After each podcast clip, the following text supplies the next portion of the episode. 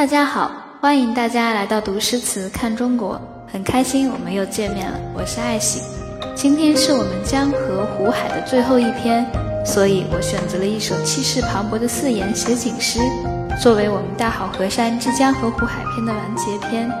那这首诗是东汉末年曹操所作，在东汉末年，当时北方游牧民族之一的乌桓是东北方的大患，他们经常扰乱汉边。也就是汉人居住的地方。那在建安十一年，乌桓攻破幽州，也就是说，公元二百零六年的时候，乌桓进攻到幽州。那幽州其实在当时来说是相当大的一部分区域，它包含今天的北京市、河北北部、辽宁南部以及朝鲜西北部地方。他们俘虏了汉民十余万户。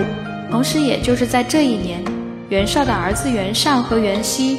又勾结辽宁乌桓首领蹋顿，屡次骚扰边境，所以曹操在建安十二年的时候，决定北上征伐乌桓。大约也是在这一年的八月的一次大战中，曹操取得了最终的决定性的胜利。这次胜利就巩固了曹操的后方，奠定了他次年挥戈南下，以期实现统一中国的宏愿。那么今天这首诗呢？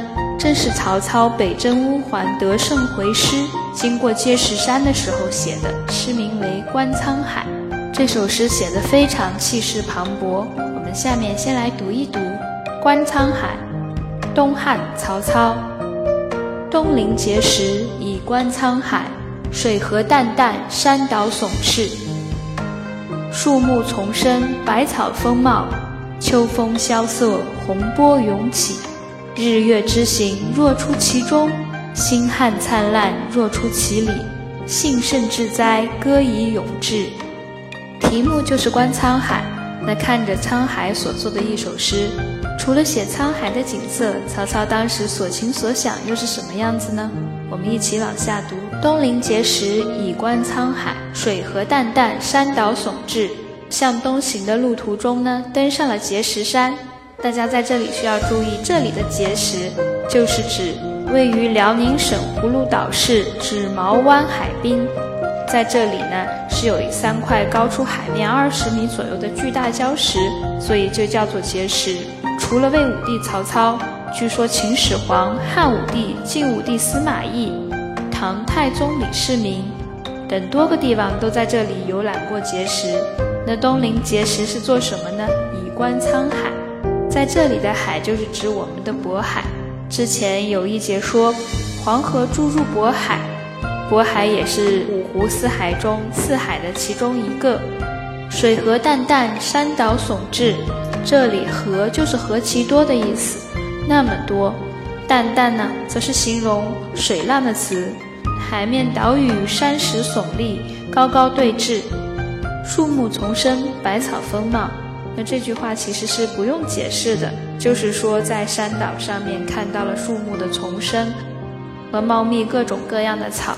秋风萧瑟，洪波涌起。那之前我们说了，曹操是在八月凯旋来到碣石，就是深秋。秋风萧瑟，萧瑟呢就是吹动着树木的声音，与它对应的是洪波涌起。秋风吹动着树叶，声音萧瑟。海面卷起层层波浪，波涛汹涌，景若出其中。太阳和月亮的一起升起，就好像从这浩瀚的海洋中开始。大家知道，从海面上看月亮和太阳升起来的时候，就会感觉到日月是从海平线跳出来一样，因为大海是无边无际的。星汉灿烂，若出其里。灿烂的星空，点点繁星，也如同从大海中。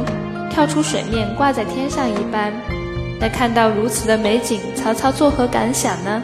幸甚至哉，歌以咏志，是多么值得庆幸！所以我就做这一首歌来表达我内心的欢喜。之前说了，曹操是在回城的时候刚刚打完胜仗，除了一些书面上的解读，那同时我觉得呢，在这里曹操登上碣石，居高临海。不仅仅是在描述大海的雄伟壮丽，更是表达自己的雄心壮志。因为马上他就要挥戈南下，统一全国了。好了，整体诗文已经解读完，字面意思非常明了。